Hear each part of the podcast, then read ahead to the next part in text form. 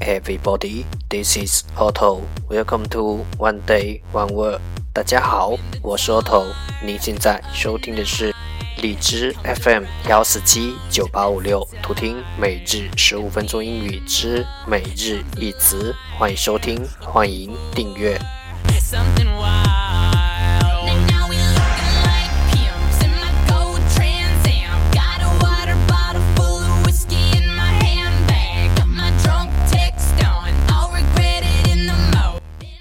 微信公众号 Auto Everyday O T T O E V E R Y D A Y，请添加，让学习英语融入生活，在途中遇见未知的自己。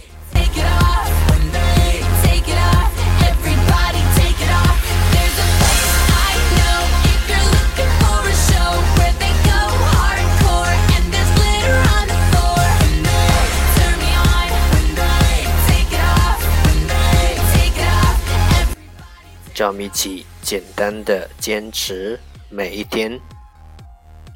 Now let's get started. Day two hundred and eighty-nine. Today's word is 今天的单词是 alliance. Alliance. A L L I A N C E. Alliance. 名词联姻。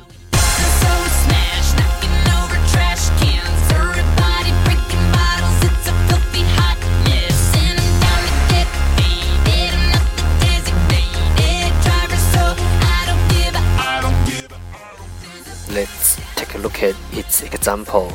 让我们看看它的例子。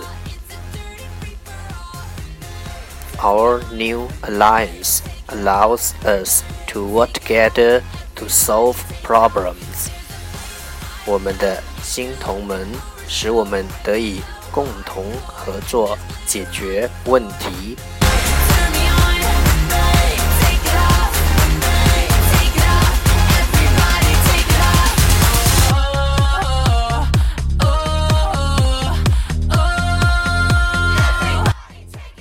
Let's take a look at its English explanation. 让我们看看它的英文解释。A group of people, countries, etc., that joined together in some activity or effort. 一群人，a group of people，国家，countries，通过一些活动或努力，in some activity or effort。 结合在一起，that are joined together，一群人、国家等通过一些活动或努力结合在一起。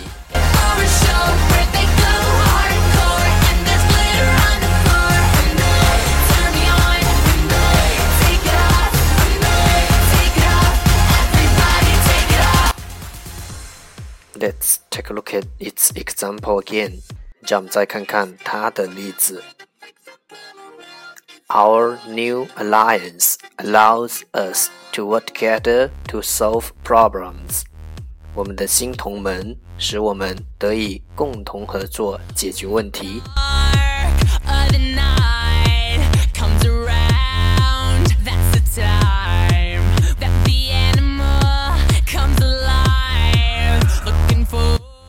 Alliance Alliance 名词联姻。